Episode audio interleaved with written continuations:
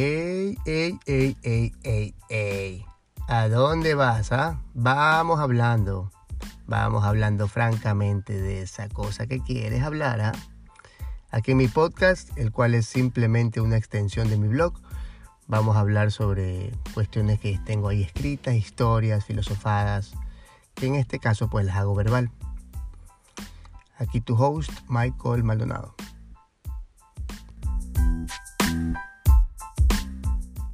Tenemos esta idea del, maestro como, como alguien ¿no? con lentes, viejo, o tal vez un maestro ¿no? como una persona súper sabia, un viejito, un gordo sentado en una, ahí en, una, en la parte superior de una colina. Pero si nos ponemos a pensar, ¿no? El maestro viene de diferentes formas, ¿no? Este, eh, el maestro siempre puede ser, eh, podría ser un, perro, puede ser una, una hoja, puede ser una nube, puede ser un niño recién nacido. De hecho, los padres dicen que, la, que los hijos, sus hijos son los mayores maestros, que le han venido a enseñar muchas cosas. Eh, los hijos aprenden de los padres, los padres aprenden de los hijos. Yo hace poco hablaba con, una persona que conocí en una, en una fiesta y por alguna razón rara siempre pasa esta huevada.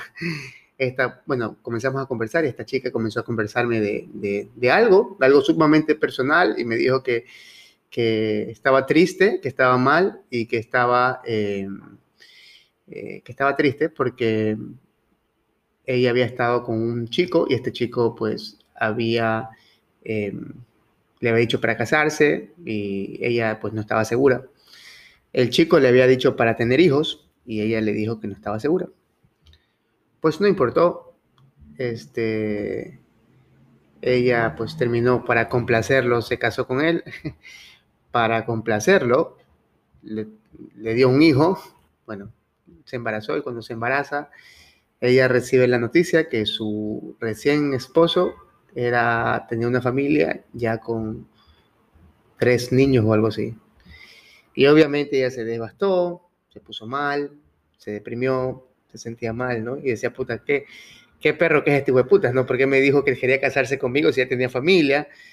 ¿Y por qué inclusive me embarazó cuando yo no quería? Ya tenía hijos, ¿no? Porque nunca me lo contó. Lo odio, lo odio, lo detesto, quiero que se muera. decía ella. Pero puta, al final le decía, por, o sea, brother, al final es, es duro, ¿no? Nosotros siempre tenemos la idea del maestro, la persona que te viene a enseñar con la buena, con la buena vibra, con la buena cosita, de la buena forma, dándote palmaditas en la espalda, como todo bien, lo haces muy bien, dale, dale, la, la, la. Pero nos olvidamos que muchas veces los maestros vienen en una forma de, en esa forma, ¿no? Vienen en la forma de de un hijo de puta, ¿no? de una hijo de puta, ¿no? Los maestros, las personas también nos vienen a enseñar de esa forma, ¿no? Dicen que todas las personas que nos hacen a nosotros algún tipo de daño, en, de alguna forma, se convierten en nuestro maestro porque nos enseñan algo. Por ejemplo, en este caso la chica, pues le enseñaron, qué sé yo, a preguntar, a indagar, a no ser cojuda, qué sé yo, ¿no? Tal vez le vino a enseñar la paciencia, ¿no?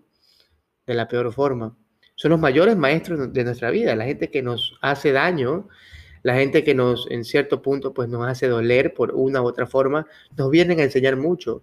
Yo he tenido colegas de todos los sentidos de la palabra, he tenido colegas en los cuales me he llevado muy bien, me he llevado muy bien con mis colegas, he tenido colegas con los que no me he llevado nada bien.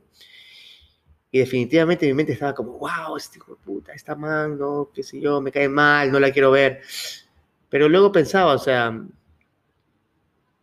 como, o sea, ¿qué me ha venido a enseñar esta persona, no? Como, ¿qué te, ¿qué te enseña esta persona? ¿Qué te viene a enseñar? Generalmente paciencia. La gente que te viene a dar duro, pues nos enseña paciencia, nos enseña el amor incondicional, ¿no? Porque es fácil amar al que te, al que te da tres palmaditas en la espalda, te dice, bien, Michael, vamos, eres el mejor. Es fácil querer a esa persona, ¿no?